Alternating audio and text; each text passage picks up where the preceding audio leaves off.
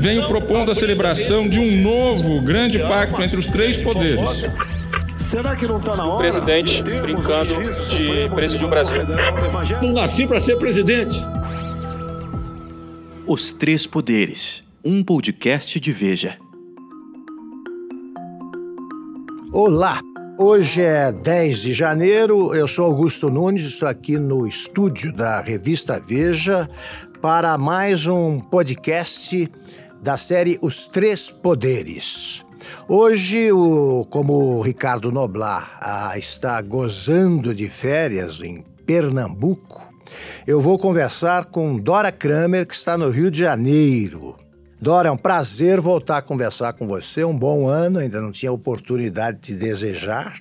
Isso aí, bom ano para todos nós. É isso aí, Augusto. Um ótimo ano. As férias foram ótimas, mas o trabalho também é ótimo, porque na política não nos falta movimento e assunto. Perfeito. Vamos lá.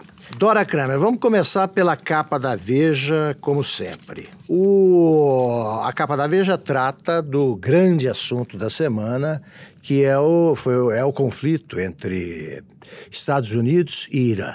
A chamada de capa diz: O risco da guerra infinita é, mostrando as fotos do Donald Trump, do general Soleimani. Ao fundo aparece o presidente Jair Bolsonaro e também o Ayatollah Ali Khamenei.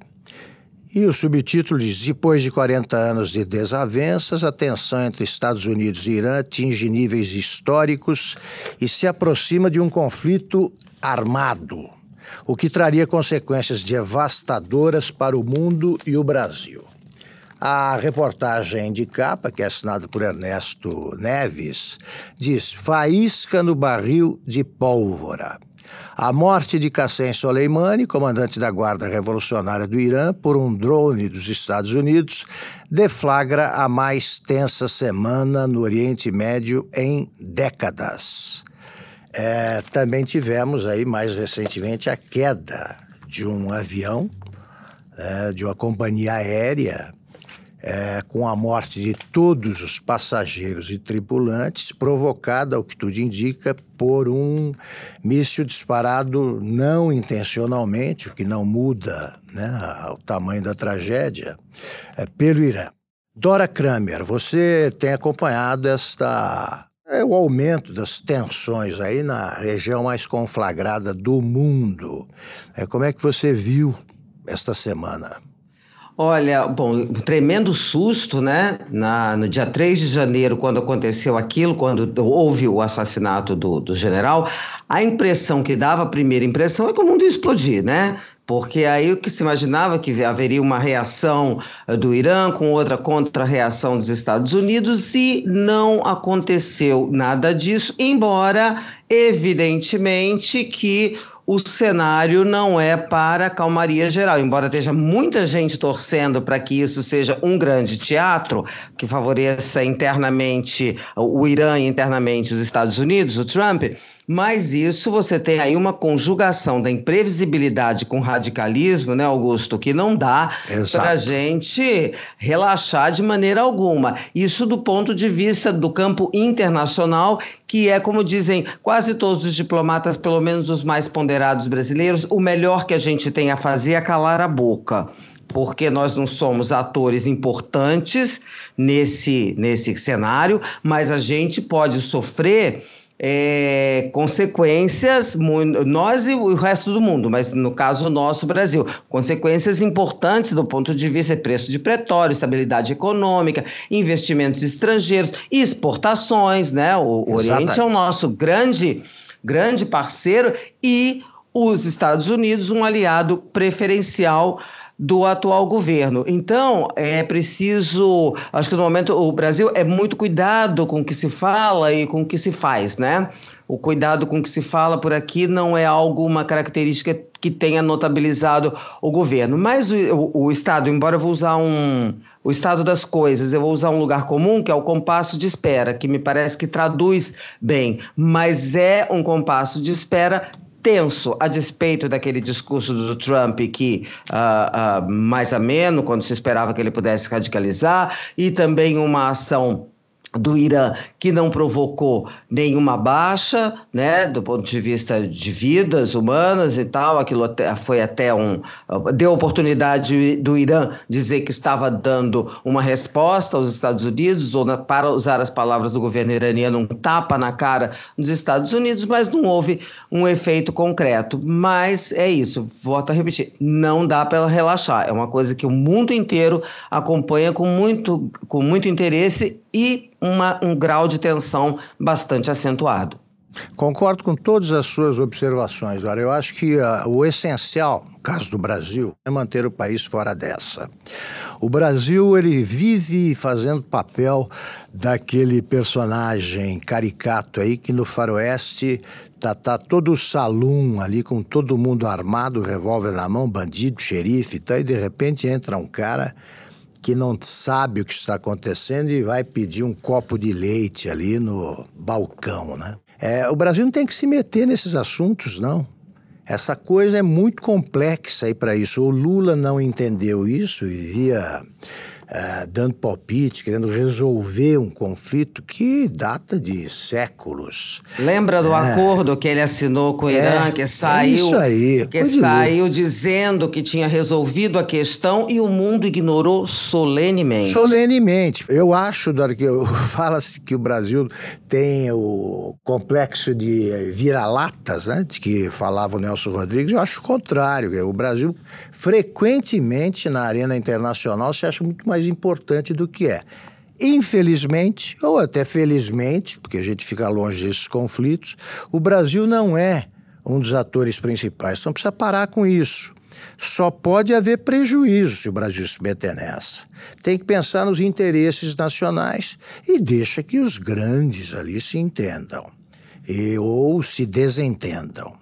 Também eu acho o seguinte, quer dizer, eu não consigo chamar de general apenas o Qassem Suleiman, porque ele chefiava, na verdade, a maior holding terrorista do mundo, com organizações que se multiplicam por todos os países, o que também impede o Irã de falar em soberania nacional. Lá ninguém respeita a soberania de país algum, é só um, uma característica dos Estados Unidos se meter em territórios alheios. Todo mundo faz isso. E a verdade é que a, a, a, o assassinato do Soleimani ele foi precedido de provocações engendradas pelo próprio Soleimani que estava querendo a, a, abrandar a hostilidade crescente que se via entre iraquianos uh, com a, o crescimento da influência iraniana e começou a provocar conflitos ali internos, coisa que ele vive, passou a vida fazendo. Então foi uma resposta. Se foi uma resposta desastrada ou não, se foi eficaz, isso é o tempo que dirá.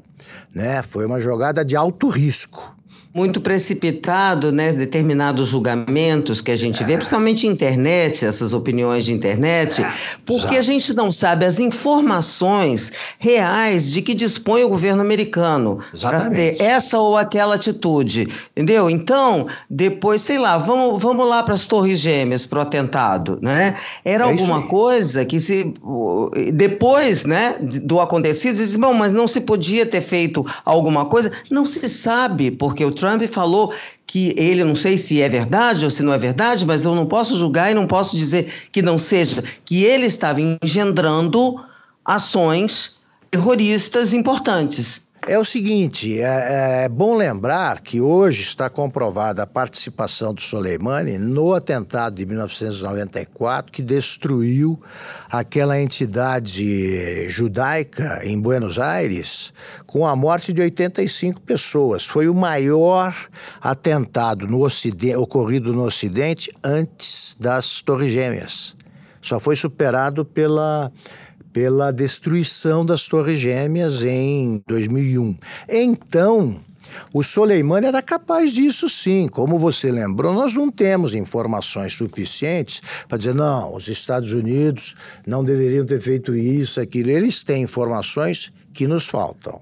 Agora, o Trump, eu acho que surpreendentemente, porque eu acho ele imprevisível, ele pode fazer qualquer coisa, mas eu não esperava que ele fizesse um discurso hábil como foi. Ele, ao mesmo tempo que ele manteve ali as hostilidades, né? não vamos parar com sanções econômicas, etc, etc, ele disse, olha, tá, por mim está encerrada essa briga. Ele faz de conta que empatou. Tá, você, nós matamos, vocês jogaram, então ele foi tático, ele recuou ali para dizer, se o Irã continuasse atacando, seria o Irã responsabilizado aí pela continuação das hostilidades. E também o Irã, que não é bobo nem nada, ele diz, olha, tá bom, então acabemos um tapa na cara, uma bofetada na cara dos americanos, tá de bom tamanho. Tomara que as coisas não piorem, né? Porque já são ruins. É verdade. Dora Kramer, eu queria passar o segundo assunto, que é o seguinte: você publicou na Veja, que está nas bancas, já nessa sexta-feira, um excelente. Nós somos amigos há tanto tempo, você sabe que eu não preciso te afagar e você sabe que eu te admiro mesmo. Hein? Mas você escreveu um artigo especialmente brilhante chamando a atenção para mudanças que começam a se consumar na eleição municipal e, são, e essa mudança ainda não foi vista com clareza pelos próprios políticos. Como você diz, novidade no front. É o, o, o, artigo na última página da Veja dessa semana. E o olho, que é aquele destaque no meio do texto, diz: em 2020 acaba o troca-troca com emendas e vagas nas chapas de vereador e deputado. Queria que você resumisse o que você disse. A eleição desse ano, a eleição municipal, ela vai ter uma mudança muito importante que vai ter repercussão. Começa a mudança agora, mas ela vai ter uma repercussão muito grande adiante, que é o fim das coligações proporcionais. Na eleição, no caso da municipal, para vereador. Isso quer dizer o seguinte: você não vai ter mais aquele tipo de aliança em que se juntavam alhos e bugalhos na mesma chapa e saía uma. Você votava em um, saía uma eleição de outro, um de um partido poderia ser o mais votado, no entanto, elege não sei quantos de outro partido, uma confusão que com essa nova regra, essa confusão acaba. E cada partido, quem quiser ter chapa para vereador, vai ter que ter candidato a prefeito. Né? Então, isso muda muito o quadro, porque você. É, determinados. Eu, não, eu chamar de negociação, eu prefiro chamar de escambo, né? É isso em troca aí. de de, de, de tempo de propaganda das legendas, em troca de vaga na chapa. Então, aquilo, é, o quadro já é confuso né, nesse nosso sistema proporcional. Com essa permissão de alianças, ficava mais confuso ainda. Então, o que, que eu acho? Esse, esse ano, é, com essa primeira eleição sob essa nova regra, a gente vai ter aí um teste do, de uma, uma organização, um início de organização do sistema partidário. Agora, eu queria te ouvir, porque você que tem a experiência familiar da, de eleições em município, né? É, como é que é isso na vida real? Você concorda que, que pode haver uma mudança mesmo? Olha, Dora, eu acompanho, quer dizer, eu sou de uma família de políticos, meu pai foi prefeito quatro vezes, meu irmão duas, eu acompanho eleições municipais aí desde criança. E eu te confesso, e aí ponto para você, que eu não tinha ainda entendido bem o tamanho da mudança, né? não, não tinha me concentrado nisso. E é realmente uma mudança histórica. Vou dizer por quê. Taquaritinga, que é a cidade onde eu nasci, temos hoje cerca de 35 mil eleitores. Eu acho que entre esses 35 mil você não tem 100 que saibam qual é o partido do prefeito. Nunca teve importância. Muito menos o partido dos vereadores. E todos eles viviam votando em um, com aquelas coligações malucas. Né? Como não tinha importância o partido, você podia juntar o PT ao PSDB, né? que não acontecia, não, não, não surpreendia ninguém. Acabou isso aí e os partidos começam a nascer, mas Os uh, candidatos a vereador agora são escolhidos aí com muito mais critério. Esse movimento já começou, eles estão descobrindo os políticos do interior. Agora que os partidos têm de ser verdadeiros, eles têm de eleger os seus vereadores sem truques, aquela malandragem, você põe um que puxador de voto, que elege mais uns dois, três, o prefeito garante a maioria. Acabou.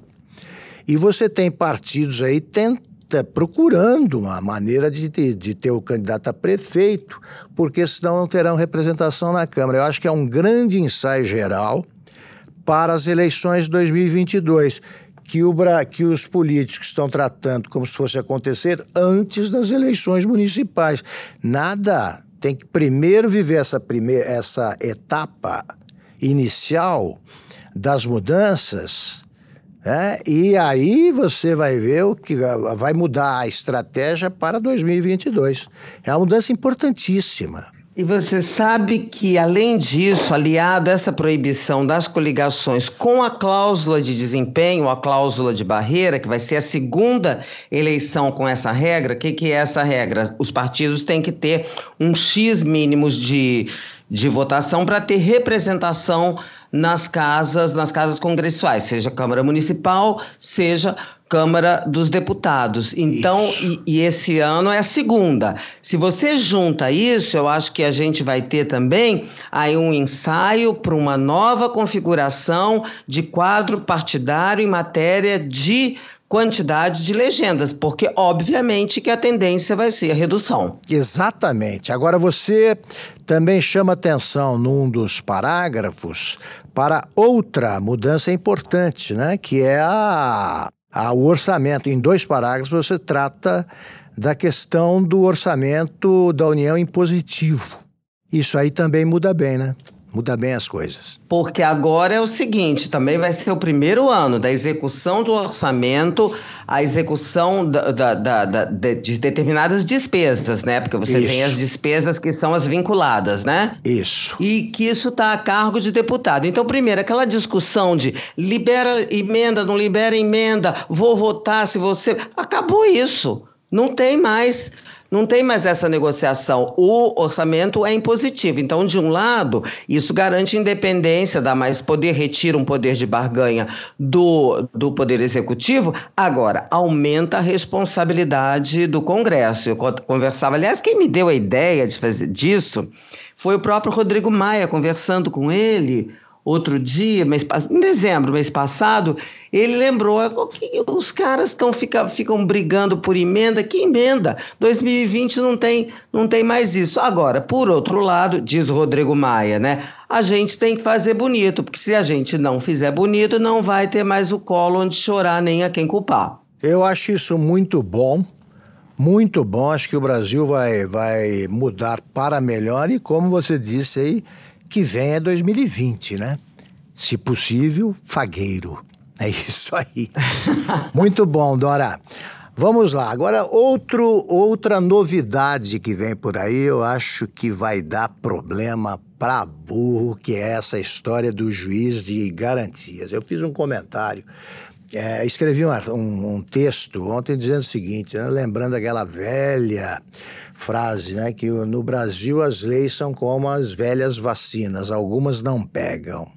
Eu temo que esse que essa ideia do de, da criação, que é a criação do juiz de garantias, que por si só não é uma coisa ruim, corre o sério risco de transformar-se numa vacina que não pegou, numa lei que não pegou. Vou dizer por quê.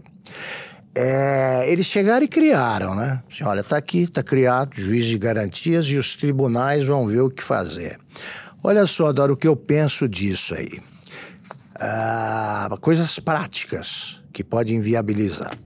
Primeiro, o, o, presidente do Supremo, Dias Toffoli, disse ao presidente Bolsonaro, que perdeu uma boa chance de vetar, na minha opinião, essa novidade, disse: não, tudo bem, mas a gente consegue organizar isso aí.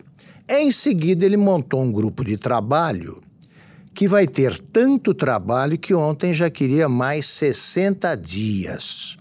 Os deputados aprovaram uma lei Alguns deles sabendo disso, outros por falta de juízo e, e por ignorância, eles não sabiam, né, aparentemente, que qualquer mudança no Código de Processo Penal entra em vigor imediatamente, logo depois de sancionada. Como foi estabelecido o prazo de 30 dias para que entrasse em vigor, no dia 20 de janeiro já está valendo esse negócio. Tem de existir o juiz de garantias. Ah, o grupo de trabalho, como eu disse, ainda estará examinando a questão, o que cria o seguinte perigo: todos os processos decididos neste período, que vai do dia 20 até o dia em que o grupo de trabalho resolver essa questão, eles podem ser invalidados. O advogado pode entrar com recurso dizendo não vale, não houve a presença do juiz de garantias. Mas 40% das comarcas brasileiras têm um juiz só.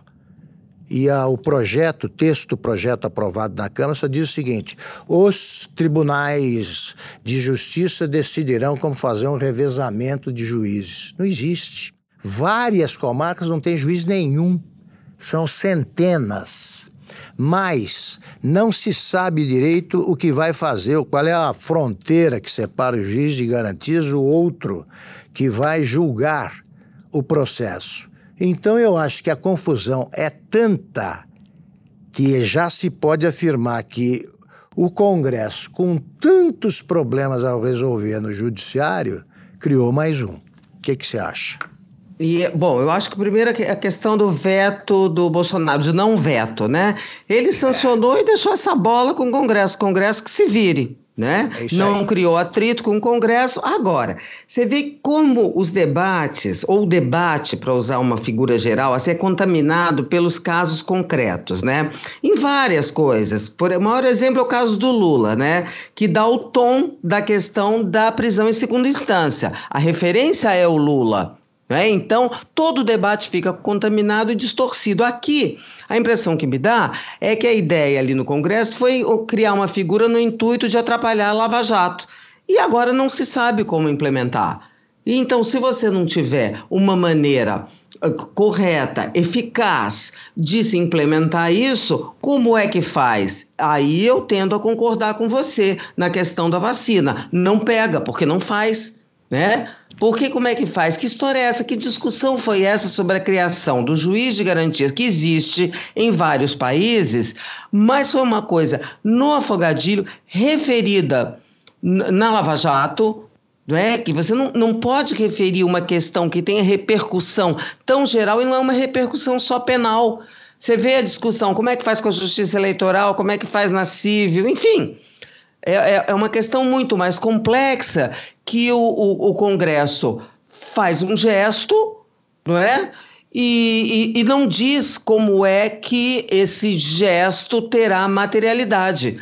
E aí o que que fez o presidente Jair Bolsonaro deixou que o Congresso se virasse com o que criou. O problema é que agora não é o Congresso, o Congresso já fez, agora cabe ao Judiciário ver como é que vai implementar isso. E pode ser que se chegue à conclusão que isso aí é absolutamente inviável na prática, dado o nosso sistema.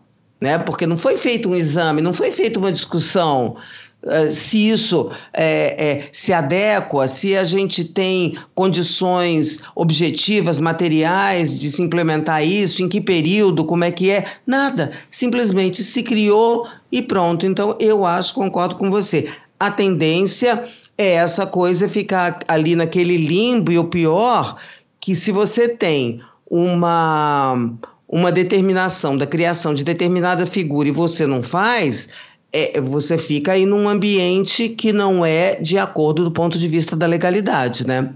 Daí o negócio que é o seguinte, né? Você.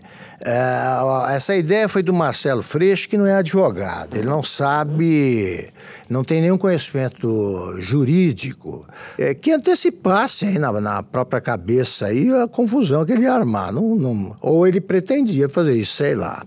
Ah, é evidente que essa lei cria uma outra instância é a quinta instância, porque você tem um juiz que pode anular. O, o juiz que vai julgar ele pode é, ter uma opinião contrária do primeiro, ele pode uh, achar que o primeiro uh, cometeu abuso de autoridade, se ele é, decretou uma prisão preventiva, que ele acha que está errada.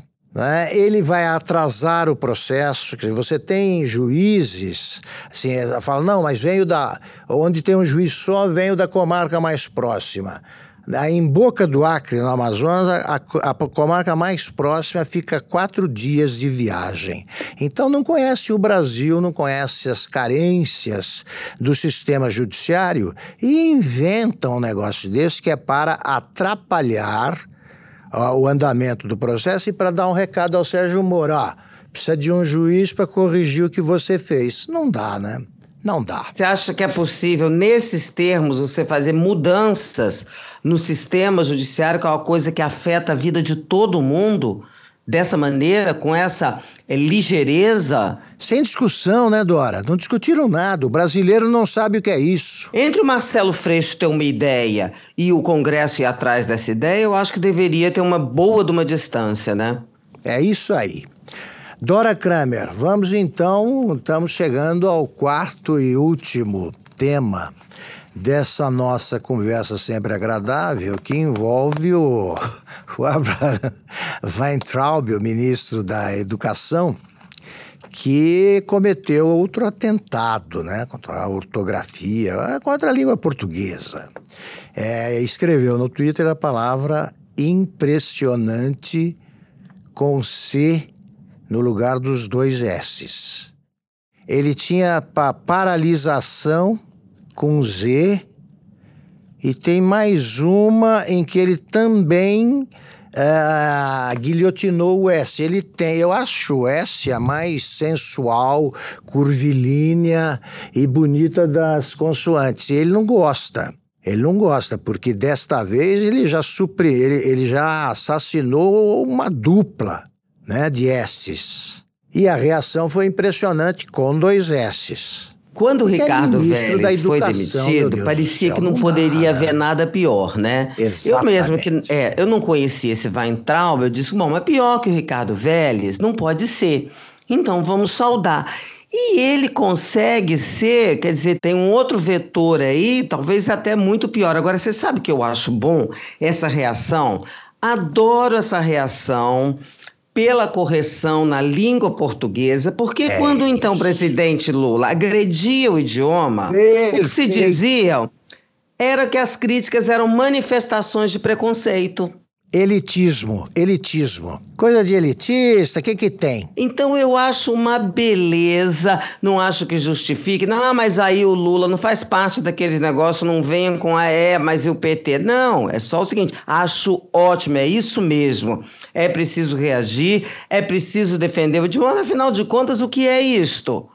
O idioma é a nossa, a nossa expressão, é a nossa maneira de expressão. Que história é essa? E um ministro da Educação, uma autoridade qualquer que seja agredindo impunemente, então acho muito bom. Agora, acho bom lembrar que é preciso, essa regra deve valer para todos. Você vê, não é manifestação de preconceito. Não, é apenas a defesa da correção mínima, hein? Não estamos aqui falando Exatamente. de frase. como, é que, como é que é aquela figura que o ah, meu Deus, mesóclise, não aquele negócio que o Temer gosta de, gostava de usar. É, é a mesóclise. Teloia, teloia feia, é isso aí. É. Nenhuma sofisticação, só a correta expressão gramatical do idioma português, este aqui falado por nós.